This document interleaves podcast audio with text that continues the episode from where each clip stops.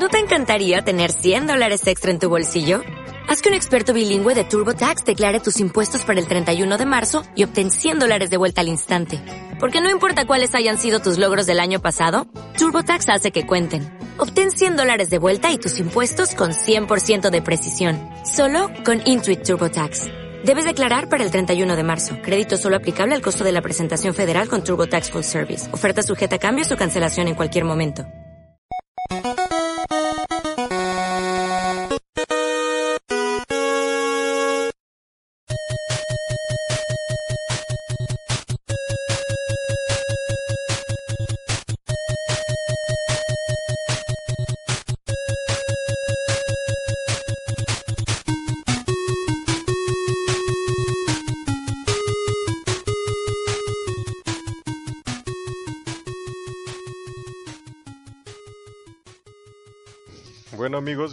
Bienvenidos a un podcast más de No Games. Ya el, creo que el 9 me parece, ya vamos.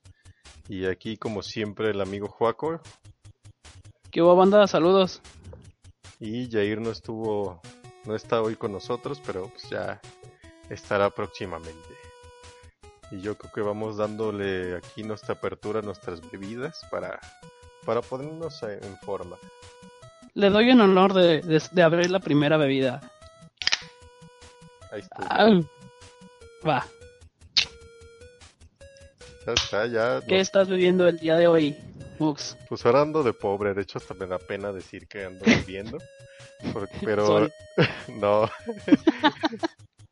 pero de hecho, de hecho esta, esta cerveza me gusta.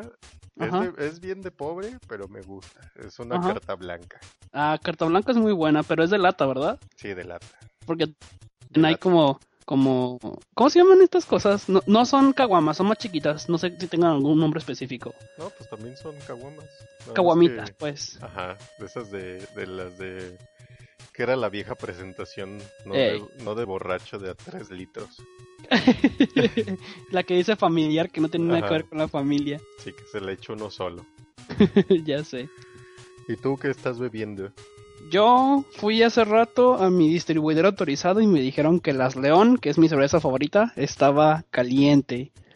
Entonces me puse a buscar y había visto la, la Indio, patrocínanos, la Indio Pilsner y la Tecate Titanium y me fui más por la Tecate.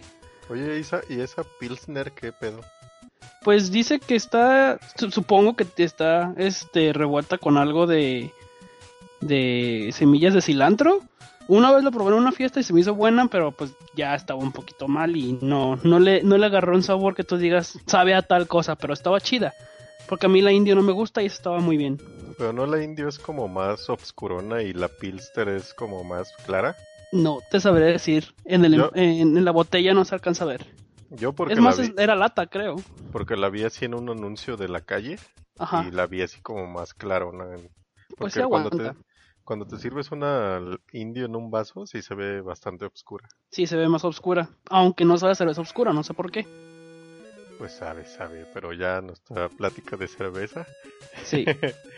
Pero bueno, vamos. vamos a empezar y vamos a empezar como siempre con lo que estamos jugando y pues siempre vamos a empezar por el, el amigo Juaco que nos diga qué jugó en estos días que no hicimos podcast. Ok, pues como sabrán, yo no estuve en el podcast pasado, entonces hace un mes que no saben que estoy jugando, literalmente. es, Hay bastante. Entonces. sí, hay mucho, de hecho. Este, ya estaba jugando Ground Zeroes, lo pasé, me empecé a enfocar en las misiones secundarias y ah, pues lo llevo como al 60%, se podría decir, de todas las misiones. Abajo dice misión no sé qué y aparece un porcentaje, pues ahí lo llevo a 60. Este, me entró como la curiosidad de volver a jugar todos los Metal Gear, excepto el 3 que hace poquito que lo terminé. Y conseguí el Peace Walker que viene en la colección de HD para Play 3 Ajá. de Metal Gear Solid y eso estoy jugando. Este, de hecho hace poquito me di cuenta que vamos, vamos casi a la par, tú y yo. Sí, Yo voy sí. un poquito más adelantado. Me acabo de fregar a- al escarabajo, como le dicen por ahí, o a pupa. Y ya recordando viejos tiempos. No sé si soy yo o ya estoy más viejo, pero se me hacen más difícil los jefes en Play 3 que en PSP. ¿Tú cómo los has visto? Eh, pues yo también he estado jugando Metal Gear Peace Walker. Y a mí los jefes que me decías, pues eh, sí me han parecido algo difíciles, pero lo que pasa es que yo no, no he tenido como tiempo de sentarme eh, literalmente en algún lugar y jugarlo, Ajá. sino que entre esos 10 minutos que tengo 15 de transporte al trabajo y de regreso, ahí lo juego. O a veces que termino rápido de comer o algo, también ahí, ahí lo juego y, y me ha costado trabajo como que agarrarle el hilo a los jefes. Por ejemplo, el primer jefe que es un tanque, como un, como un tanquecito. O sea, como que no le hallaba el si tenía que destruirlo, este, y ya después me di cuenta de que pues eh, si, de- si te deshaces de todos los enemigos, o sea, los que andan a pie, pues ya fácilmente te, te sale el, el que va manejando el vehículo y ya te, Sí, deshaces- te deshaces de el jefecillo. Ajá, el jefecín. Ajá. Y, y, o sea, sí se me han hecho difíciles, pero, o sea, no tardo horas en, o días en matarlos, pues Nah. simplemente dos, tres veces que, que aprende su, sus movimientos, Sí. ya, este, pues ya fácilmente los, los derrotas. Pero Sí. sí. se me hace bien, tam- también se me ha hecho, lo que me sorprendió cuando la primera vez fue el estilo gráfico que tiene. ¿Tú dices las novelas o Ajá. los gráficos del juego? No, las novelas, las novelas. Sí, están preciosas. Y los gráficos del juego, pues más que nada están como este eh, bajo el poder gráfico de o el motor gráfico de Monster Hunter. Entonces Mm. eh, se ve bastante bien los paisajes y los, y los escenarios. Sí se nota que es un juego de sí, es que es un juego de móviles, o sea, el que no sepa que eh, Peace Walker salió primero que nada en PSP, Ajá. primero que otra consola, este luego luego se va a dar cuenta desde los controles hasta los menús, a todo, o sea, toma- te das cuenta rápido que es un juego de, de, de portátil. Sí. Y aparte porque hay misiones que prácticamente nomás tienes que pasar de un lado a otro y ya se acaba la misión. Sí, súper cortitas. Sí, así de... ah, pues, o sea, están chidas para, por ejemplo, gente como yo que, que te digo, tengo 10, 15 minutos, me echo una misión, lo guardo y ya sigo haciendo lo que, lo que tenía que hacer. Sí. ¿Y, Y qué, pues, y- a- y qué más has estado jugando? Aparte de Peace Walker, este, a- al fin me di la oportunidad de calar este Prototype. Al principio de la, de la vida del PlayStation 3, todo, todo mundo quería hacer este sandbox, ¿no? Mundos, Sí. mundos abiertos y la madre, y pues el GTA era el rey. Y pues después de Watch Dogs, y después de, digo, perdón, de- después de Sleeping Dogs, Watch Dogs, este, con otro jugué que Infamous me di, me di la oportunidad de jugar Prototype y puedo decir que es un buen RPG, es un buen este sandbox, este tiene algunos elementos de RPG, pero creo que este está más enfocado como al hack and slash. Está muy divertido, está muy puerco y todo pasa demasiado rápido. Y hay como tanquecitos y cosas así. así, Sí, ¿no? sí, o sea, Vehículos. Tú, tú eres un vato que, que tiene poderes de, de super fuerza y te puedes tragar a otras personas y convertirte en ellas y todo eso. Pero aparte si ves un arma, tú la puedes levantar y utilizarla como si fuera un arma normal. O sea, no tienes limitantes como en Infamous en el que no puedes levantar armas. No tienes limitantes en la que no te puedes este agarrar un coche y aventarlo, porque eso lo puedes hacer acá. O sea, en Infamous, eh, estos poderes y ya. Eh, sí, son tus poderes y ya. Te puedes subir a veces a, a- a cables y utilizarlos como si fueran patines, por decirlo de alguna forma, pero ah, Infamous está muy limitado. Me dan ganas de hacer un versus en la página, este, una revisión escrita, Ajá. porque cada uno tiene sus puntos muy fuertes y los dos tienen puntos muy débiles. Mm, Pues se, se ve bueno, o sea, sí. Y de hecho salieron como con poca diferencia al mercado, ¿no? Como con dos meses, creo. Infamous se les adelantó. Y este. Son muy similares. Ambos personajes tienen poderes, son mundos abiertos. Los dos están buscando, el gobierno te busca porque hiciste algo y tienes que repararlo. Entonces, este, por ahí va la cosa. Pero la- bueno, también tal vez la gran diferencia es que uno es exclusivo y el otro no. Ah, sí, claro, Prototype es, es, es, es de la extinta Activision. Y desde el momento en el que pones el juego, tú te das cuenta que los gráficos son cosa de Activision.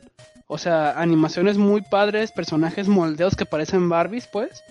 Este, y los mundos están hechos de una forma. ¿Te acuerdas de los juegos de Spider-Man que salieron para la Play 1? Sí, siguen, siguen manteniendo como ese feeling, ¿no? O sea, de que tú puedes ir caminando por la calle y hacer lo que tú quieras, pero no te restringe nada. Este, en Infamous a veces sí tenemos unas poquitas limitantes que voy a explicar en la, en la revisión. Entonces, eh, es un muy buen juego. Me gustó. Pues sí, se ve bueno. Habrá que darle la oportunidad. Sí. Y por último, también de Play 3, este Stick of Truth. Eh, acabo de terminar de hacer a mi personaje, pasar el tutorial y yo creo que es más el, el, ocio de estar buscando que te hagan reír que en realidad el juego en sí. Es bueno, es un RPG por turnos, fíjate. Nunca esperé que fuera así. Sí, yo sí sabía que era RPG por turnos, pero o sea... Más bien tú lo que quieres decir es que los fans de South Park están esperando el chiste. O sea, que sí. cuenten el chiste. Sí, pues de hecho no, no, te das cuenta cuando viene el chiste, o sea, eh, yo cometí a lo mejor el, el, error de no meterle subtítulos y yo estaba cagado de risa en la casa. Pero la gente que llegaba y no le está siguiendo el, el hilo al, al, al, juego, pues no, así de que te estás riendo hasta que en realidad te sientas a escucharlo. Y los chistes vienen solos, pues. No sé si me, me explico. No te das cuenta, no, no te dan una pauta de, hey, ahí viene un chiste. No, el juego te lo avienta dentro de las explicaciones que te está dando. Sí, o sea, no lo ves venir, pues. Sí, está muy bien implementada la narrativa del juego, ¿eh? me gustó mucho. Pues yo no soy fan de, de South Park, pero pero se ve bueno, o sea, dicen que es bueno, que es buen RPG, o sea, si le quitaras y le pusieras otro skin, que estaría bueno, dice. Dicen, pues. Sí, sí, sí. ¿Y tú qué has estado jugando? Pues fíjate que yo me subí al tren de, de la Fórmula 1 wow. y me, me, puse a probar el, el juego de la Fórmula 1 del 2014 que, está, que es para las eh, consolas de generación pasada. Uh -huh. Y, o sea, o sea, está bueno, pero haz de cuenta que trae como un, al principio un medidor de de qué tan bueno eres. O sea, uh -huh. te ponen una, un pedazo de pista, te ponen sí. a que corras y te miden como, como la dificultad que sería buena para ti. Okay. Y al principio pues sí te, te sacas de onda y todo, pero, o sea, la primera sí pues, fue un fracaso y me pusieron que, que la jugara en fácil. Pero después, o sea, ahí puedes como aceptar tu realidad o competir de nuevo. Y este, yo le di competir de nuevo y en la segunda ronda, por así decirlo, ya me pusieron que, o sea, me pusieron en normal, pues. Sí. Y, o sea, está bueno el juego, tiene buenos gráficos, por ejemplo, cuando tienes vas en pistas y está lloviendo, sí se ve bastante bien. Y, pero haz de cuenta que lo que me decepcionó, tal vez es la realidad de los juegos ahora, es que eh, prácticamente lo que tienes que hacer cuando, sin cam cambiar ninguna configuración, es pisarle el acelerador y, y, mover la palanca hacia donde te lleva la curva, porque sí. frena solo. O sea, uh, haz de cuenta que vas... Demasiado fácil. Sí, o sea, vas tú en tu carro se ve sí. la curva y si tú no pisas el freno, el juego pisa el freno por ti. Ok. Entonces, es, o sea, ya te tienes que meter, si no te gusta eso, hay gente que sí, no sé, que, hay gente que le gusta mucho eso para sentirse que ellos, pro. ajá, pro, así de, no, ya soy el más acá. Ajá. Y, y, pero tiene la opción de que tú te metas, des, le, tú le pongas como tú quieras y ya cuando lo pones eh, como a ti te gusta, pues sí es un reto más grande. Pues así sí tienes que andar cuidando las curvas, este, tienes que andar cuidando eh, cómo se balancea tu carro, porque por ejemplo haces una, una curva muy cerrada Ajá. y si pisas el acelerador a fondo, eh, tu auto se colea. Sea, sí, se, te derrapa. sí, se derrapa y se va, pues. Entonces tienes que andar como ahí pisando el acelerador más o menos a la mitad o dándole pequeños toques. Ok. Y, o sea, también lo jugué, terminé la... Como es la primera vez que le entro a un juego de esos, en estas... Eh, en estos días, pues, uh -huh. eh, lo jugué la primera vez en fácil y dije, pues, bueno, pues para entrarle, ver cómo está y después lo terminé en esa categoría y después seguí la normal y la normal sí es un reto pues bastante bueno Ok. Pero, este, pues sí, o sea, es como para los más clavados ahí, o sea, yo nomás le entré para ver qué, cómo estaba. Sí, está Ajá. bueno, lo recomiendo, pero, es- o sea, sí te dan ese plus para los fans, pues. O sea, si hay, si hay un fan de Hueso Colorado de la Fórmula 1 y compra ese juego, pues sí le va, le va a encantar, pues. Y como decía, Genial. y como decía, la, la realidad de ya los juegos de ahora, pues tienen que repartir el pastel para los dos mercados, para la gente que no juega tanto y para la gente que sí es muy clavada. Casuales. Pero en general bastante bueno. Y también, este, pues terminé ya por fin Mercenarios 2. Ajá. Bastante diversión. Es un juego que no se, o sea, no juega con ser real, pues. Ese es un juego que te ofrece diversión. Y si, ajá, y si tú la tomas, pues te diviertes del, a lo grande. Eh, Ok. Por ejemplo, pues te puedes caer, por ejemplo, de un helicóptero y caer al suelo y te queda el mínimo de vida, pero pues sigues vivo. Cosa, cosa que tal vez en otros juegos no pasa, pues porque le tiran más a la realidad. Ajá. Y tal vez ya la única queja que tengo es que en las últimas misiones, este, como es un mapa muy extenso, Este, a veces tú estás en tu base y tienes que viajar casi hasta el otro lado del mapa para ir a hacer la otra misión. Y lo que pasa es que hay como pequeñas facciones, eh, ya sea enemigas o aliadas. Y por Ajá. ejemplo, ponle que tú estás en tu base, tienes que ir hasta el otro lado del mapa, agarras tu helicóptero y vas por ahí este, volando. Pero si te encuentras a la mitad del camino en una facción enemiga, pues ya te disparan los misiles dirigidos, Sí. Tratan de tumbarte, pues, y si te tumban, pues tienes que agarrarte con ellos a balazos y, o sea, te pierdes tiempo ahí, pues, en, en hacer cosas a- ahí con ellos. Ok. Pero, pero en general, este, está bastante bien, este, hay bastantes vehículos, bastantes cosas que hacer. Por ejemplo, en, en- hay misiones que tienes que derribar edificios enteros Ujú. para, para completar las cosas. Eso está padre. Sí, y, y- y puedes usar todo, o sea, tu imaginación, pues por ejemplo, puedes tirarlo con un tanque o puedes acercarte al edificio y pegarle C4 Ujú. y derribarlo desde ahí, o puedes agarrar un helicóptero con cohetes y derribarlo también, o sea, puedes usar casi cualquier cosa para derribar el, eh, tu objetivo. Ok. Y está bastante bueno, ahorita lo consiguen yo creo por 100 pesos o hasta te lo regalan por ahí. Y es-. Y pues sigo jugando Peace Walker, sigo jugando NBA 2K, sigo este jugando eh, retas de Street Fighter con mi hermano y mi primo. Y pues en sí es todo, yo creo que sí es todo lo que he estado jugando. Ya que acabé Mercenarios, me estoy yendo como uno y uno, o sea, un, un juego de 360, un juego de Play 3, entonces ahora, ahora toca Play 3 y yo creo que le voy a entrar ya de lleno a Metal Gear Solid 4 Ok. para, para ya ir completando las historias. Chido. Y pues bueno, vamos a entrarle yo creo al tema principal, que en este caso vamos a hablar de, pues tal vez una empresa odiada y tal vez algunos, hay muchos que la aman, que es Nintendo, que yo creo que tiene la, la misma cantidad de haters como la misma cantidad de, De fan. de fans que, que dan todo por Nintendo. Sí. Y pero vamos a, yo creo que vamos a dar un, un inicio con nuestros inicios también. O sea, cómo iniciamos nosotros con Nintendo, o sea, qué fue. Qué fue lo, que- lo que nos tocó, qué fue lo que vivimos personalmente. Entonces igual tú danos ahí tu, tu historia. Bueno, pues el primer juego así de es que jugué, se podría decir. eh, pues tenía un, tenemos un family de esos piratones. Ajá. Este, y yo creo que el primer juego que yo toqué que sabía que era completamente de Nintendo era el Donkey Kong. Es en el que tú manejabas a Mario y le pegabas a los barrilitos. Ajá. Este, ese fue mi primer acercamiento.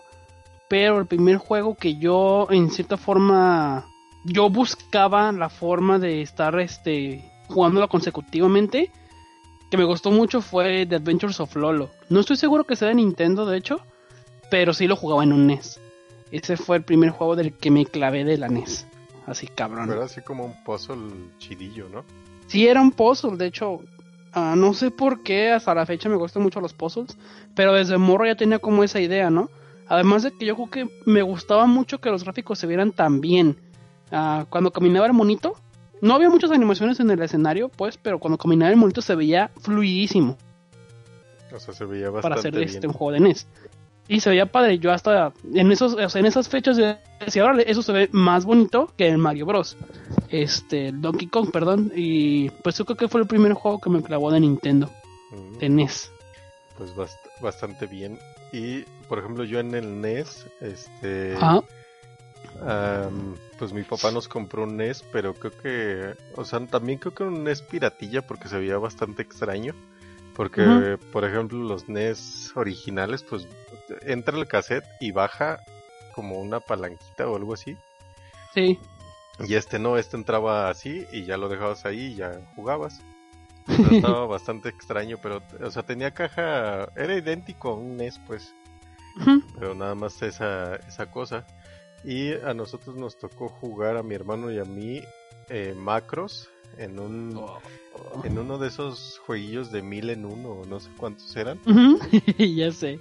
De hecho era un, un cassette gris, de como de esos piratillas, sí, pero que ten- tenía cuatro juegos, tenía Macros, tenía Wild Gunman y tenía otros dos o tres, no, eran cuatro juegos y tenía dos de, tres de pistolas y el, Sí. y el Macros.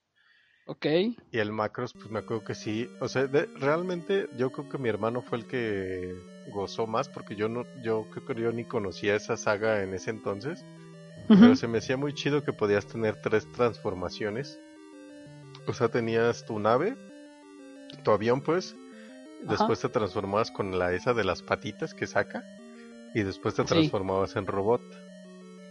Y Y cada una tenía sus propiedades. sí, cada una tenía sus propiedades. Este la por ejemplo, el robot podías disparar para enfrente y hacia atrás. Y las y las aviones no, nada más para, para la parte de enfrente. Y creo que la de en medio, la de las patitas, disparaba más rápido que la anterior. Sí, disparaba más rápido y lanzaba bombitas. Y lo que Según- estaba bien chido era que con Select el disparabas los cohetes esos de- los que Ajá. lanzaban un chingo de cohetes. Y este, pues estaba un poco monótono el juego porque pues, pasabas una misión y seguías otra misión igual, nada más que más difícil. Y así seguíamos jugando y jugando y, y después ya clásico de yo creo de, de aquí de México que ibas al videoclub más cercano a rentar juegos de Nintendo. Sí, porque no te querían comprar. Ajá. Ah, ok, vamos a darle entonces al Super Nintendo. Bueno, yo no sé si tengas tú algo que agregar a, No, al NES. no. Bueno, juegos interesantes que poca gente jugó, a lo mejor sí. ¿Tú qué dices? ¿Mencionamos uno cada quien? Sí, Ok, pues tú primero. ok. Pues de los juegos que yo recuerdo que son ah, poco jugados por, por la gente, porque todos obviamente tenían los mismos. Tenían los Marios, tenían los Zeldas, tenían el de Circus y la fregada. Yo me clavé con uno de Konami que se llama Twin Bee. Oh, sí. No sé si de lo hecho ya lo habías mencionado en algunos otros. Sí, o sea, pero ese precisamente de NES, yo creo que lo que más me gustó era su música. Eh, Y me, me encantaba. ese era en el que donde si jugabas de dos se agarraban como de la manita. Sí, se eh, bueno, sí te podías agarrar de la manita, pero te podías separar también. Golpeabas a los monitos y a las, a las nubes y caían como campanas. Y había que estarlas golpeando y mientras más les pegaras cambiaban de color. Y el color pues era un power-up diferente. Oh, bastante bien. Sí, estaba muy divertido, la verdad. Y de dos era la locura, ¿eh? De, Porque te terminabas esperando por los ítems. de hecho, a mí lo que me gustaba en esos de NES era que en esos de 100 en uno ibas descubriendo como joyitas. Y por ejemplo, realmente ni sé cómo se llama, pero me acuerdo que era como de un avión Ajá. Que ibas disparando obviamente otros aviones, pero en abajo había como una especie de playita. Y también Sí. se acercaban como unos barcos y podías disparar este o sea, puedes disparar proyectiles submarinos o proyectiles directos y de eso se trataba, o sea, eras como la veías como desde enfrente, ibas disparando a los aviones que se acercaban y, y a los barcos que iban llegando. Y se, estaba bastante bien, de hecho ni me acuerdo cómo se llama, ni de quién era, ni nada, pero me pasaba horas jugando esa cosa. sí, hay muchos juegos así en NES. Y bueno, la mayoría son este juegos piratillas, pues. Ajá. De hecho, hay uno también que jugué que es de que hasta po hace poco supe que era de Will Wright, que el del creador de los Sims. Sí. Que era como de un helicóptero, pero nada más ibas como recorriendo como un mapa. Y lo que se me hacía Ajá. chido era, y lo que me volaba la cabeza era que, o sea, tú empezabas como en el suelo, Ajá. apretabas un botón y tu y el helicóptero despegaba. Y ya ibas como por ahí por los mapas y podías aterrizar en cualquier lugar, obviamente que hubiera tierra. Y bajaba el, el- el helicóptero y se apagaban sus hélices. Y me volaba la Creo que ese sí, me, ese sí lo llegué a jugar, ¿eh? y me volaba la cabeza ese efecto, pues, de que aterrizaba y se apagaban las hélices y este volabas y se prendían de nuevo. O sea, eran Sí, me efectos sí bastante impresionantes para, para un Nintendo, pues, o sea, decir, no mames, estoy aquí jugando. Ya tengo mi helicóptero en mi casa. Y pues no sé si tú tengas algo más que agregar acá. No, de NES no. Ah, digo, me gusta mucho el NES, este, soy muy fan, pero hay cosas más importantes que mencionar en el Super Nintendo. Sí, el Super Nintendo sí fue el que pues nos voló la cabeza a todos, yo creo. Sí, Y, Claro y que yo me acuerdo que yo veía los, los anuncios en la televisión mexicana que te los anunciaban como que el Super Nintendo ya tenía efectos en 3D. Ujú, O sea, y más que nada se referían a los layers de del, del juego, pues que ah, en el fondo podías ver algo diferente al, al layer del frente. sí. Y pues no sé tú ahí tus, tus tops de Super. Mis tops de Super. Ah, pues el primero, este. ah, yo se lo doy a Final Fantasy VI. Y que aquí fue Sí, el sí. 3, ¿no? Sí, claro, Final Fantasy 3 aquí. Este. Mucha gente se lo da a Chrono Tiger, pero creo que Final Fantasy VI tiene una, historia más profunda y sistema de combate un poquito más, más este, divertido, por decirlo de alguna forma. Había técnicas que te puedes hacer o sea, con combinación de botones. Y en Chrono Tiger era estar presionando A para que se cargara la barra más en friega y hacer combinaciones. Cada uno tiene lo suyo, pero yo se lo doy a, a Final Fantasy 3. Yo hubo bastantes juegos que, que mm, pues también jugué con mi hermano y es, era de las esas veces que compartía la consola con tu hermano. Y por ejemplo, cuando jugamos Blackthorn, por ejemplo, de, de Blizzard, Oh, sí, ese juego estaba bueno, era como Prince of Persia, ¿no? sí, pero o sea, también te, o sea, te Monstruos. Sí, de monstruos, pero había unos encadenados en las paredes y Ujú. se les disparaba, se morían. Yo ese lo jugué en Sega. Ajá, y te, y te volaba la cabeza pues porque era, decías, lo maté, maté a un güey.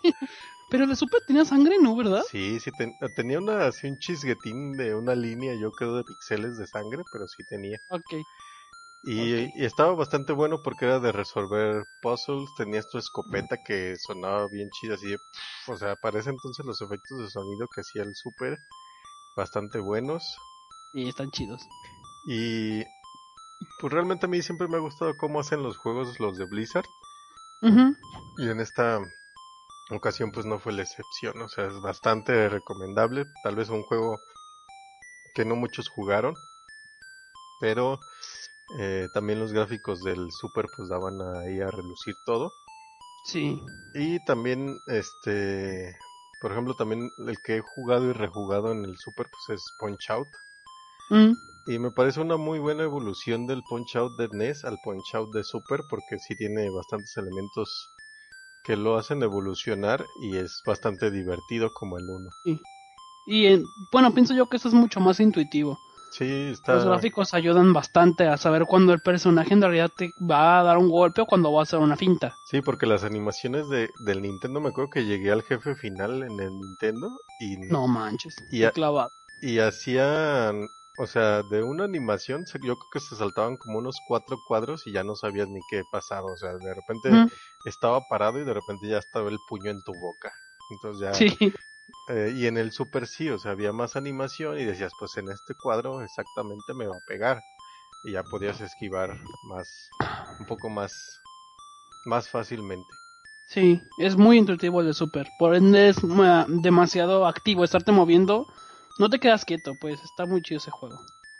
Y pues sí, o sea, eh, pues tal vez eso fue nuestro nuestro punto más alto y para mí tal vez ya después la decepción vino en el 64 Sí. que ofrecía mucho y se quedó muy muy abajo. No sé si tú, tú- yo no tuve 64, ¿tú tuviste 64? Sí, sí, sí, sí. No inmediatamente, pero primero me... am, bueno, la historia de tener 64 viene de que un compañero de la escuela, que muy posiblemente nos escuche, ah, tenía un 64 y el primero que te toqué de, ese, de, esa consola, yo ya conocía a Mario 64, pero no me animaba a jugarlo. Mm, y no tenía este, alguien que lo tuviera cerca. Pero el primer juego que jugué de 64 fue el F0. Ujú. Y como lo, pode- lo podemos jugar de cuatro al mismo tiempo, pues era el... ¡Ah, no manches, está bien padre! Pero en realidad jugarlo de solo, ya que me prestó la consola después, jugarlo de solo sí eh, es un poco tedioso. Este, y así como los juegos de 64 que iba jugando, me, era mucho el hype y me terminaba decepcionando. No sé si ha pasado contigo igual. Sí, de hecho, o sea, yo no tuve 64, pero sí cuando ibas a Walmart y jugabas esos esos demos que ponían en las tiendas, pues sí te volaba la cabeza, pues, pero también un amigo de la secundaria tenía, a él sí le compraron el 64 y iba a su casa a jugar, Eh, pero pues también no es lo mismo que tú tengas tu propia consola, pues, o sea, no puedes, eh, o tal vez, por ejemplo, yo no puedo decir, ah, pues lo, lo voy a pasar porque pues, tal vez nunca lo vuelva a jugar otra vez, ¿verdad? Pues para que le avanzo, para que lo juego, pues. Y este, pues alguna, alguna, lo que sí me, el, el juego que sí me voló la cabeza que vi re- en comerciales o en Nintendo Manía fue el de Blast Corps. Que era, que era así como de unas eh, bulldozers y cosas de construcción, o sea, vehículos de construcción que destruían eh, pues casas o cosas que se encontraban por ahí. Y era Ujú. nada más eso de destruir. No me suena. ¿Y, Sorry. y tú algo de ahí del 64? Sí, me voy a quejar porque no había este RPGs. Ah, Sorry, pero pues yo vengo, es que pues yo vengo de 60 de- del- del Super, ya para cuando tenía este el, el 64 de mi amigo, pues yo ya tenía mi, mi, mi, mi PlayStation y venía del NES también, del Super NES con un chingo de RPGs y esto de por turnos y iba evolucionando y que de repente aparece Final Fantasy VII y que uh, todos se la chupaban, entonces ah, me decepcionó mucho ese tipo de cosas.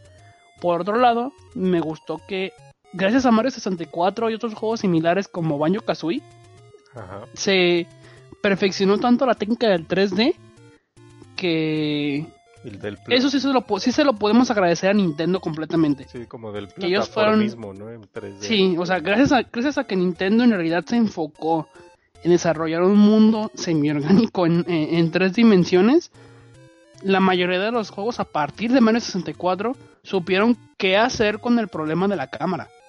Porque yo jugaba juegos de Play 1 malísimos en 3D que eran una pinche aberración. O sea, tienes un montón de botones y en realidad pocos botones tienen una acción concreta. ¿Sí me explico? Sí, sí, o sea, nomás Y en Mario 64 le dieron una función específica a cada cosa del pinche control.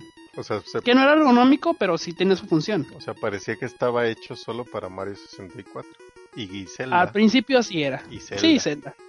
Claro, Zelda. Pero bueno, vamos a darle un poco de, de nuestro sentir. O sea, nosotros empezamos con el NES, nos divertimos, con el Super Nintendo estallamos de felicidad. Y quedó ahí la vara tan alta que cuando probamos el 64 yo creo que se fue un poco para abajo todo, ¿no? No sé si es tu mismo sentir. Es mi sentir muy, muy similar, la verdad. Entonces probamos el 64, todavía bastantes cosas buenas. Y después vino lo que era el, el GameCube. Que Ajá. este a mí me llamó mucho la atención el GameCube por juegos como Metroid Prime, por ejemplo. Este, jugué también Fight- Final Fantasy Crystal Chronicles, Crystal Chronicles. que me volaba la cabeza cómo se veía esa como barrera invisible que, que te cubría y se veía pues, bastante bien. Y también juegos como Paper Mario, este eh, también realmente nunca lo jugué ahí, pero después lo jugué en otro lado que era Ikaruga. Ay, Caruga, claro. Y de hecho, fíjate que yo lo vi en un blockbuster como en 300 pesos en aquel entonces. No mames, ¿y no lo compraste? Y sí, de hecho dije, no mames, ¿qué es esto? Y, y dije, luego vengo y lo compro. Y ya fu- fue, cuando yo creo que eh, toda la rapiña llegó y se llevaron todos los juegos. Y ya de hoy te acaba de costar como 10 millones de pesos ese juego.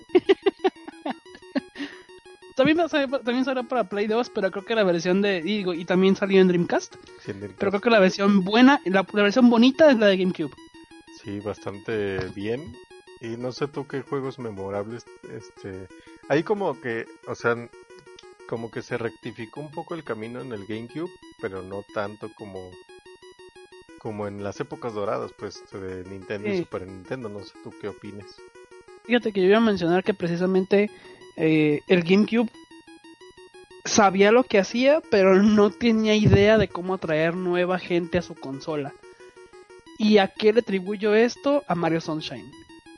A la gente no le gusta estar limpiando las cosas. O sea, como que, A la gente... como que mucha no gente le no, entendió de qué iba o qué o no. Sí, sí, sí, o sea, yo conozco gente que hasta la fecha me dice que no sabe por qué Mario Sunshine es de ponerte a, a hacerla de barrendero o de lavadora, por decirlo de alguna forma. Y siento yo que en cierta forma tienen razón. Mario Sunshine es un muy buen juego, pero no es un juego que yo pueda decir que es intuitivo para que la gente lo juegue todo el tiempo. Lo juegas un rato, está padre, está precioso, pero si no te clavas con la mecánica del washer, Ajá. el juego se muere completamente para todos. Mm, Pero, o sea, también, tal vez en, en aquellas épocas, pues Nintendo no es lo que es hoy. Pero, vamos, yo le doy el, tal vez la palomita de a Nintendo porque es el que se arriesga en hacer esas cosas, pues. Sí. O sea, tal vez otro, otra gente que saca puro Black, digo, Call of Duty todo- todos los años, pues no se arriesga nada, pues. Claro. Pero Nintendo pues sí ahí va eh, haciendo un Mario un poco diferente. Tal vez eh, en estos días no se arriesga tanto, pero ya lo hablaremos después. Sí. Y este, pues sí, o sea, el, el GameCube era, nos devolvió un poco de esa magia, por lo menos a mí, con, por ejemplo, mí Paper Mario lo vale todo, o sea, esos grafiquillos que se ven bastante bien. Paper Mario inició en el, en el Nintendo 64, claro. pero siento que lo hace muy bien en el GameCube. ¿Y el 10,000 Doors o Sí, 1000 sí, Doors se sí, llama? algo así. Sí, es muy bonito ese juego. Sí. Y el soundtrack es muy bonito, los guiños son una chulada.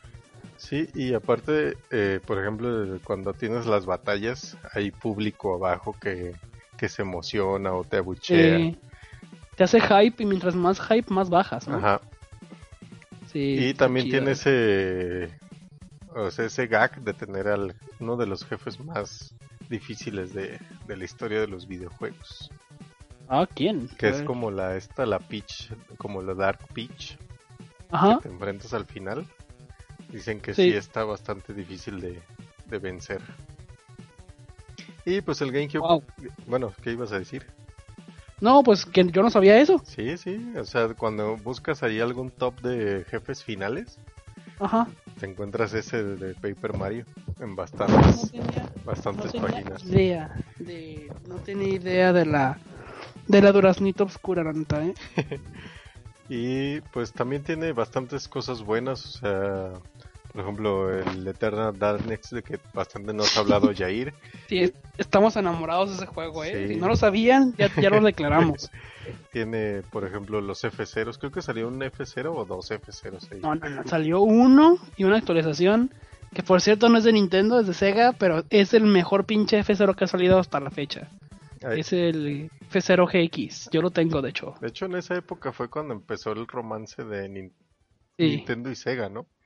Pues empezó porque pues Nintendo hizo todo la, el motor gráfico, la infraestructura este de, del juego, los menús. Y Sega fue el que dijo, a ver, yo te voy a hacer una recreativa, que es el AX. Entonces Sega hizo la maquinita y le dijo, a ver, tu juego está de la chingada de lento, préstamelo un rato y yo te lo voy a acomodar. Y fue cuando nos dio la versión de arcade que todos conocemos, que si esta es, no manches, va en putiza ese juego. Pero creo que también ahí puso la mano Namco también, ¿no? Y Namco, según lo que yo sé, Namco se fue el que se, se especializó en hacer que el juego no se alentara con tantas cosas que pasaban en la pantalla. Y este, pues sí, o sea, también hay bastantes joyas. Igual, no sé, tú cuéntanos un poco de la historia de tus juegos favoritos. De GameCube. Sí. Pues hay muchos y vamos a empezar primero por el, ah, este, el primer juego de GameCube, este, que podría decir que me, que es el que está en el top de la lista es ese F0. Ningún otro F0 lo va a superar. Es muy bonito. Ah, después me iría al Smash. Ah, sí. Lo que todo, lo que todo fanboy así de "Eh, Nintendo es el Smash Melee. Ahorita hay Smash 4 y para mí sigue siendo el mejor Melee. Sí, pues sí, tiene ese, esa palomita que es el Smash. Ajá. Y por otro lado, atacar a Nintendo también porque no tengo mi pinche Kirby plataformas que me, que me prometieron, güey. Pues sí, fueron, que nos dieron ahí como una... Nos dieron el, el Kirby Carreritas, Kirby Kart, el Air Ride, que no, no está malo, la verdad es muy divertido jugarlo de 4, pero yo quería mi, mi Kirby de, de plataformas. Pues sí. Nuestro, Una lástima. de hecho, nuestro Kirby siempre ha sido como para cerrar las, las, las consolas de Nintendo, ¿no? Sí, ya viene al último cuando, cuando ya todo el mundo sabe los secretillos de la consola, los detalles del hardware, este, que para hacer que no se atrasen, ¿se me explico? Ajá. Ah, bien, llega un Kirby y les dice, a ver, aquí, así es como se tienen que hacer los juegos, así es como tuvieron que haberse hecho los juegos. Y ya después de todo eso, este pues llegó el, el Wii, que era un GameCube disfrazado con motion controllers. Y este pues también nos, nos ofreció juegos memorables. Este, por ejemplo, pues a mí mi Monster Hunter. y Es el Tri, ¿no? Que salió para Wii. sí, el Tri. Este, por ejemplo, el Datsunoko contra Capcom. eh, Claro. Mario Galaxy. Este, Metroid. Este, ¿qué más? No sé tú qué tengas por ahí. Pues yo le atribuyo mucho al, al Wii cosas este nuevas, interesantes, que a lo mejor no fueron implementadas al 100% como Red Steel. La Ajá. verdad ese juego a mí me gustó mucho en el lanzamiento, me decepcionó cuando lo jugué y lo pasé, pero en Red Steel 2, que nadie pela, una muy poca gente sabe que existe un 2, el juego está muy bien. No sé por qué la gente no se esfuerza un poquito en conocer ese tipo de juegos. Y de otros otras revistas de- especializadas en el tema que no hablan de él, la verdad Red Steel 2 es muy buen juego. Sí, pues es el que hacía uso netamente de los motion controllers. Sí, de, antes que Zelda, antes que cualquier Ajá. otro pinche juego que utilizarla en motion controller, Red Steel 2 ya lo había este ya lo había en cierta forma apartado. Ese juego no jala si no tienes esta, este este future que va a sacar Nintendo, este hardware nuevo interesante. Y Y después pues vino Zelda. pues sí, sí, nuestro Zelda de cada consola. Que primero nos dieron el Twilight y después ya vino el Skyward Sword. Quiero empezar a tirarle caca a Skyward, pero no digo a, a Twilight Princess, pero no puedo, ¿sabes? Porque gráficamente el juego me encanta. La historia me gusta mucho, los personajes me gustan un montón, pero el control es una porquería. Pero bueno, este también ya dándole un poco de, de nuestra de, bueno, de nuestra opinión personal. Por ejemplo, aquí pues también levantó bastante con porque se abrió Nintendo un poco más a, a todo público. O sea, tal vez dejó de ser esa Ajá. empresa cerrada para el nicho y ya abrió porque de hecho anunciaban el control del Wii como un control de la televisión, como que todos están familiarizados con el control de la tele, pues les damos un control de la tele y con ese juegan. Y por ejemplo, pues tú que eres fan de Jo- Just Dance, Sí. pues ahí De cualquier juego musical, no más de Just Dance. pues ahí llegó Just Dance, llegó este pues varios juegos que utilizan bastante bien el control y Sí. pues por aquí se fue reivindicando y tal vez no sé tú qué opines pero el Wii U es el 64 tal vez el 64 Yo diría que es, yo diría que es el GameCube 2. el GameCube 2 No me gusta, no me gusta hacer comparaciones de este tipo porque a veces siento que caigo en el fanboyismo, pero en realidad creo que el Wii U es el, es el GameCube 2. pero bueno Tiene un hardware muy bueno, tiene este franquicias que en realidad pueden explotar, pero Nintendo no lo hace. Se va por lo que todo el mundo conoce. Mil Marios, bueno, no tenemos mil Marios, pues, pero sí tenemos un Mario Maker, del cual ya podemos decir que hay mil millones de Marios, muchísimos niveles que ya ha creado la gente. Tenemos un Zelda Wind Waker que se ve precioso, pero dime qué otros juegos relevantes hay de GameCube que no sean ah, de enteramente HDs o con o IPs nuevas. Mm, de Wii U. Mm, Pues es que mira, o sea, yo sí tengo bastantes ganas de tener un Wii U. Cabe señalar que ninguno de los dos lo tenemos. O, Sí. o tú sí lo tienes, si no me has dicho. Lo tuve, lo tuve. Este, y por ejemplo, a mí me gustaría probar, por ejemplo, el Monster Hunter de. Aunque lo tengo en 3DS, pero me gustaría probarlo en, en Wii U.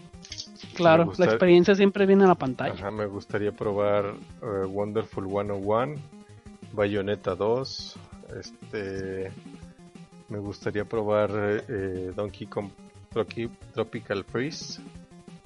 Eh, Wonderful 101, Ajá, ese ya lo jugaste. no, pero me gustaría probarlo.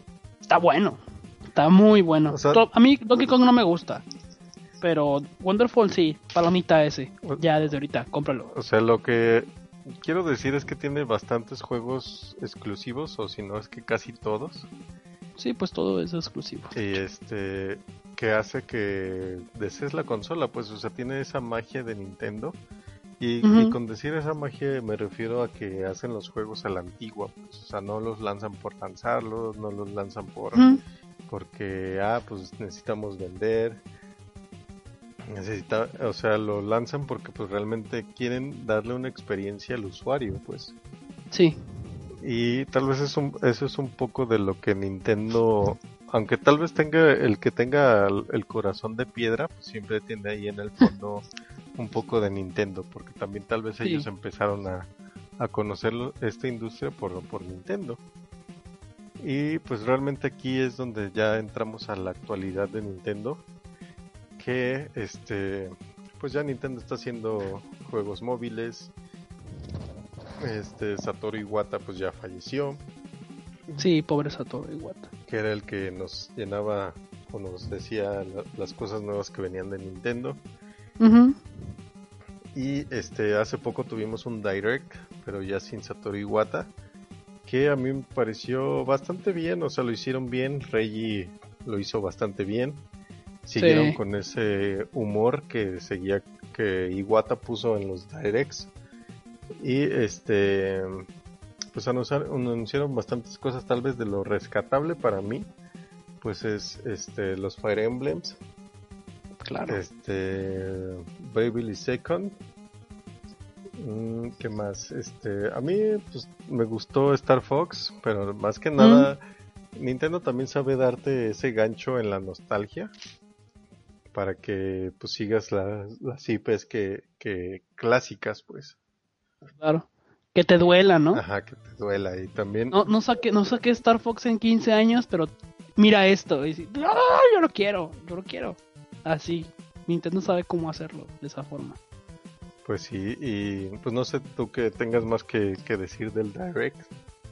Pues te late si nos vamos de, nos vamos por de lanzamiento por lanzamiento, Sí, sí, sí. ¿ok? Ah, pues en primera tengo que ofrecer una disculpa pública porque en algún momento yo dije que, que Splatoon se iba a morir. Cuando vi que el juego venía así súper austero y que en realidad te lo estaban vendiendo como si fuera toda maravilla. Dije, no, este pinche juego no va a pegar. Va a pegar en Japón. Aquí quién sabe. Y me callaron el. Eh, regalaron otros dos packs, si no me equivoco.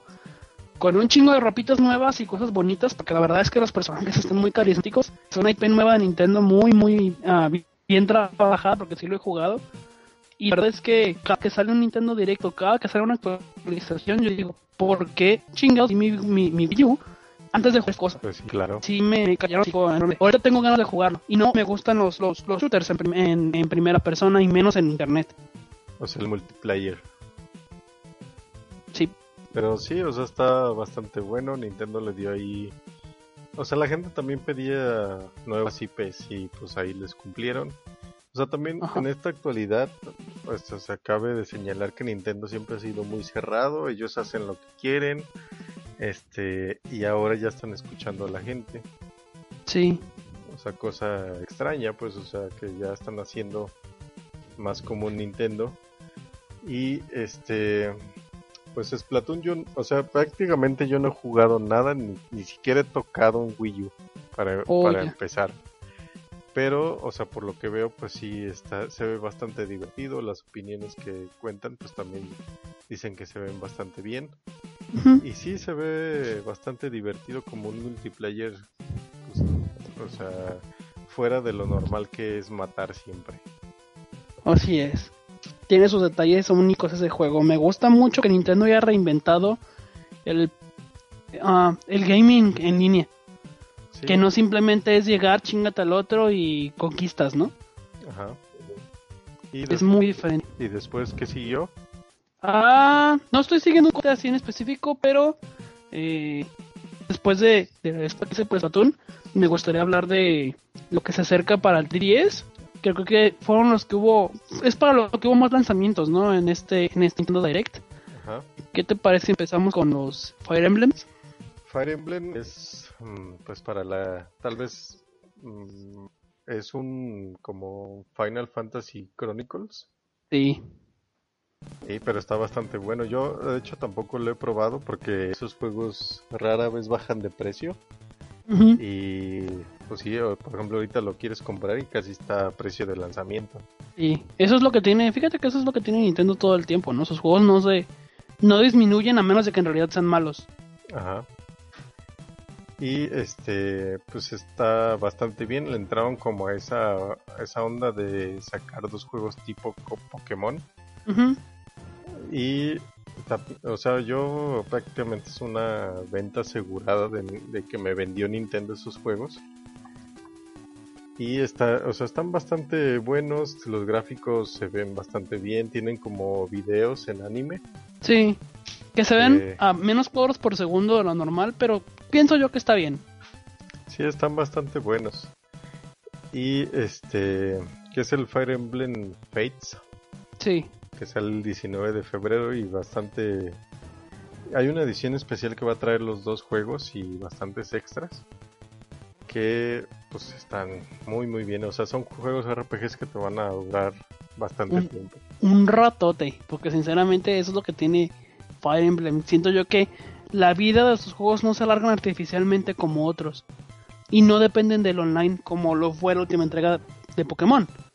Ajá. Este, Fire Emblem sí tiene su su mm, sí tiene el scope bien hecho de hasta dónde el jugador puede llegar haciendo X o Y cosas y sigues desbloqueando más. Pues sí, también algo que me gustó del, del Direct fue que anunciaron Mega Man Legacy Collection. Eh, O sea, pe- pero realmente no, bueno, no sé si solo es eh, digital. Me no gusta estoy seguro yo tampoco. Me gustaría que saliera físico. Mm, Por ejemplo, también anunciaron Pokémon Red, Blue y Yellow. sí, sí. Ah, tengo mis sentimientos encontrados con eso. Tú sabes que me gusta mucho Pokémon. Pero el único cargado que hicieron fue lo del cable Link. O sea, ya no necesitas en realidad conectar tu cable a la consola para poder pasar tus Pokémon. Siento yo que un arreglo mínimo en el juego respecto a ciertos ataques hubiera sido beneficioso para los nuevos jugadores. Pues No sé sí, si me explico. Sí, sí, sí, pero o sea, como dije anteriormente, pues le pega ahí a la nostalgia. Sí, Tal Nostalgia como- Attack y todos a comprar el Pokémon Yellow porque sí, sale Pikachu. Al que Y ser no- Pikachu con Surf. Sí. al que yo no entiendo realmente es al Zelda Trials for Heroes. Ajá. O sea, realmente yo creo que es de los primeros celdas que no me llaman nada la atención. Mm. Y después de todo eso vino este el Twilight Princess HD, No, eh, que he visto mucha gente con sentimientos encontrados también que dicen que nada más es un tratamiento ahí leve para hacerlo HD y no cambiaron prácticamente nada. ujú. Sí, respecto a Triforce, yo ya lo jugué. La verdad es que el juego es muy divertido. Y la historia, de hecho, la patética historia que tiene, se las dejamos a que ustedes la deduzcan porque en realidad es mínima. Pero el modo de juego en línea para los tres jugadores es una locura, ¿eh? Está muy padre, está muy bien implementado. Me gusta la comunicación entre los personajes. Y me gusta la forma en la que Nintendo implementa el cómo ah, expresar algunas cosas sin necesidad de hablar. Porque yo no he escuchado hasta ahorita que alguien tenga el chat por voz activado en los, en la- en los juegos de. En este juego de, de Zelda. Todas las acciones que quieres que hagan o quieres hacer es por expres- es- expresiones. En la parte de abajo viene como un. mm, una lista de, de expresiones que Link hace, ya sea que grite, que se caiga, que se maree. Y los jugadores de esa forma lo, lo entienden. ¿Sí me explico? Sí. Está bien implementado eso. mm, Está padre. Me gusta. Después, Está divertido. Después anunciaron Pokémon Mystery Dungeon que también se ve bueno. O sea, tal vez una mecánica diferente con Pokémones. Ya había juegos así de Pokémon, ¿eh? Sí, sí, sí. No es la el- primera vez que pasa 10. Sí, y Pero no ve- me gustan. Pero a mí sí me llamó la atención, se ve más bonito. Ya. Después este Animal Crossing, que yo creo que pues, no sé si tú tengas algo de qué hablar de Me- Animal Crossing. Es porque Es- es este Animal Crossing con Skylanders, con... ¿Cómo se llama este otro juego? Mario Party. Pero fíjate que, que le supieron hacer, o sea, sí, a los que a los compradores de amigos les pegaron un gancho al hígado, o sea, esos, o sea, el- es, vienen dos amigos que no van a tener poder comprar en ningún otro lado más que comprando el juego. Exactamente. Si eres en un, un verdadero fanboy de, de Nintendo, no de Animal Crossing, tienes que comprar el puto juego con el bundle. Si no, sorry. sí. No te lo va a tener ni Best Buy, ni no sé qué tantas otras tiendas exclusivas venden los amigos así. Y después Mario Tennis Ultra Smash, que también, pues, fuera de Mario Tennis, pues nada, lo mismo. Me, está divertido, o sea, no está malo. Sí, no está malo, pero pues tenis, a fin de cuentas. Sí, Este, Xen-. Xenoblade Chronicles, que también ya, pues, ya casi lo, lo tenemos hasta en la sopa. ¿Tú Bastante bueno. piensas? Yo sí me parece muy bueno, o sea, es mundo abierto, nada más este no realmente creo que el- en directs pasados creo que es puro online, ¿no? No puedes hacer No. nada offline. No tengo idea. Pero bueno, se ve Yo quiero bastante saber tu bueno. opinión porque el primer. Yo quiero saber tu opinión porque el primer este Xenoblade de, de Wii. Yo no lo disfruté. Que todos aman a Shulk y que la historia y que los gráficos y no sé qué tanto hablan del juego así, pero con un énfasis tan cabrón. Yo no lo sentí. A mí el juego me, me desesperó y creo que principalmente es porque yo esperaba a un juego más por turnos. Esto es Pues- completamente eh, activo. Ajá. Pues a mí se me hace bien, se ve bien los robots, este, toda la fauna que hay por ahí, se ve bastante bueno y tal vez algo que, que nos quiere meter Nintendo sin albur es este el Yokai Watch que se ve bastante bien, yo sí quiero entrarle, Y yo, O sea, también no- lo voy- yo, yo sí lo voy a entrar, yo ya lo dije. no tanto entrarle con los relojes y eso, sino que entrarle al juego en sí. Y este, lo que tal vez la, la buena noticia es que se va a distribuir el anime de Yokai Watch este, gratuito por YouTube, eh, Wow. oficial de Nintendo. O sea, Nintendo si quiere que le entres bastante bien. Ajá. Y pues también anunciaron el Pokémon Tournament, que el juego de peleas de Pokémon se ve bastante bien, pero quién sabe, también hay sentimientos encontrados. Yo he escuchado críticas porque el arcade ya salió en Japón. O sea, Sí. el arcade ya tiene un ratillo allá y se ha escuchado comentarios en... Bueno, he leído comentarios de, de algunos eh, fighting gamers que en realidad dicen que el juego es muy extremadamente sencillo. Que a ellos no les motiva estar presionando dos botones en el juego. pero habrá Sí. que esperar si la versión de, de Wii U trae algo diferente.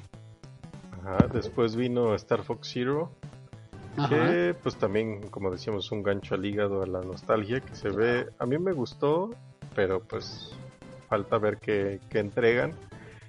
Vino también Mario Luigi Paper Jam, Sí, que, que sí está, está chido. Está chido. A mí los Mario Luigi siempre me han gustado bastante. Sí le metí sus horas al de 10. Ujú. Y después vino Final Fantasy Explorers. Que este, pues a mí me gusta bastante. También lo dijimos al principio que es tipo Monster Hunter. Bueno, creo que no creo que si lo dijimos o lo dijimos fuera of the record. Offline. Pero sí es un tipo Monster Hunter con personajes de, de Final Fantasy. Ujú. Eh, Hyrule Ah, Warriors bueno. para, para 3DS. Con She-Link. Ajá, que no sé tú qué, cómo lo ves. No. No me gusta ese juego. Y, No puedo decir más. No me gusta, no me atrapa. y mucha gente flipó con el anuncio de Dragon Quest. Que a Sí, mí yo también se- Se, me hace, se me hace bastante bueno. O sea, pues eh, eh, siempre he querido probar uno, nunca he probado uno, lo confieso. Y tal vez la bomba final, que pues, para mí tal vez no fue tan bomba, pero fue el, el Cloud en Smash. Eh, meh. ¿Qué te puedo decir? ¿Quieres decir tú algo o quieres que explote ya con todo lo que con todo lo que estamos platicando? Pues ya explota, ya, ya para cerrar esto. Ah, pues, ¿qué puedo decir? En primera, Twilight Princess me gusta, ya lo dije al principio, pero creo que no se le está dando el tratamiento adecuado hasta... Eso es un teaser, de hecho. Y el trailer está muy, muy poco explicado. Mm, te muestran algunas imágenes que yo casi podría asegurar que son, son las imágenes del Wii. eh, con un cable, bueno, más bien en la definición original del juego. No creo que le hayan hecho un tratamiento como tal. Pero si quieren que ese juego en realidad triunfe, necesitan arreglar el problema. Sí. Esa es una. La otra, eh, el Star Fox. Necesitan, desde mi punto de vista, necesitan arreglar el diseño de, los, de, de las naves. Yo veo únicamente picos. Y no pueden, no creo que puedan decir que es cosa de nostalgia de que, ay, es que los de 64 también son puros picos. Porque las que presentaron en el juego de GameCube y en el de DS, en el 10, ah, son diferentes. Sí, son bastante. Tienen, están mucho mejor trabajadas. Ajá. ¿Tú tienes algo que decir ahí? No, No, tú sigue hablando. Y- Ah, ajá, sí, dale, Sí. Cosa de Yokai Watch, le voy a entrar, por supuesto. Paper Jam me dio alegría ver el tráiler, posiblemente lo compre. Sí, me gustaría jugar ese juego. Y al último, lo que todo el mundo explotó de esta cosa de, de Cloud en Smash, yo ya lo hacía, yo ya lo hacía adentro. Ah, yo ya más o menos me imaginaba que la gente iba a votar por Cloud, pero no por eso quiere decir que el juego va a estar, o sea, Final Fantasy VII va a salir algún, alguna vez en existencia en Wii U o en alguna consola de Nintendo. No se emocionen de más. Pues sí, sí, no vayan más allá de lo que es. Sí, porque luego luego empezaron las especulaciones. No, no, pues que el remake está confirmado para Wii U. No, no, no, no, no, jamás lo van a hacer. Jamás lo van a hacer. Sí, volaron de más. Y pues, para empezar, Cloud no es mi personaje favorito. Me caía bien en el primer, eh, en la primera versión que hubo de Final Fantasy VII, pero ya conforme avanza la historia y hacen precuelas, intercuelas, secuelas de Advent Children y todo ese montón de mugrero con los animes y los juegos demás, siento yo que Cloud se va haciendo más un, un personaje más detestable desde mi punto de vista. No me gusta su rediseño que hicieron para Crisis Core. Lo siento demasiado depresivo. Pues sí, o sea. Será un icono de los juegos, pero no es mi fuerte, no me cae bien. Y pues yo creo ya para finalizar alguna reflexión de toda esta historia que nos aventamos brevemente de Nintendo, o sea que o sea, ¿tú qué esperas? O sea, por ejemplo, pues ¿qué, qué ves más allá? Mm, ¿Qué veo más allá? Posiblemente más expansión de juegos de, digo, personajes para el Smash. Eso es lo único que veo, que les está pegando muy bien esto de los amigos. Porque hasta sacaron un amiibo dorado para la colección de Mega Man. Así es. Eso es como el único fuerte para comprar el juego. Porque el- aparte de que siento yo que va a estar más caro que el precio que nos está dando Steam en esos momentos, Nintendo se está valiendo demasiado de sus amigos para vender juegos. Pues sí, pues, pero si es lo que le funciona, pues va a seguir vendiendo. Sí, y va a seguir Ah. vendiendo porque yo voy a comprar ese pinche Mega Man dorado. A fin de cuentas, esto es un negocio. Pero, Claro. bueno, ya tal vez mi última reflexión es que, pues para, para sobrevivir, pues tienes que vender. O sea, esto es un negocio. Sí, si no vendes, pues tu, tu empresa se va. Sí. Y, y este, pues Nintendo tiene que mutar, tiene que hacer juegos para móviles, tiene que hacer cosas diferentes para poder sobrevivir. Y pues también este lo que muchos dicen en línea o lo que muchos auguran es que pues también ya estas son nuestras últimas consolas de de sobremesa o de caseras que Mm. vamos a conocer, o sea, ya realmente va a ser tal vez todas las empresas grandes dedicadas a a juegos en celulares, porque ya realmente, por ejemplo, pues el último juego de Metal Gear, pues casi gastó una millonada en hacer Metal Gear 5, y realmente son juegos que no van a redituar lo que gastaron en, No. en hacerlos, entonces, entonces qué es lo que están pensando todas las empresas de videojuegos es pues vamos a hacer cosas pequeñas con poco dinero que nos den mucho- que nos den bastante dinero. Sí. Bueno, respecto a eso de que ya posiblemente Konami ya no recupere la inversión que le puso a los últimos dos juegos de, de Metal Gear, yo pienso que antes de la re- eh, el reembolso de cero como tal por lo que invirtieron, Metal Gear se ha convertido más rápido que otros juegos en un juego de culto. No sé si te has dado cuenta de eso. Sí, sí, sí. sí. Metal Gear 5 están sacando un chingo de pendejadas. Estaba leyendo hace rato que posiblemente encontraron una pista para el final bueno del juego y que no sé qué.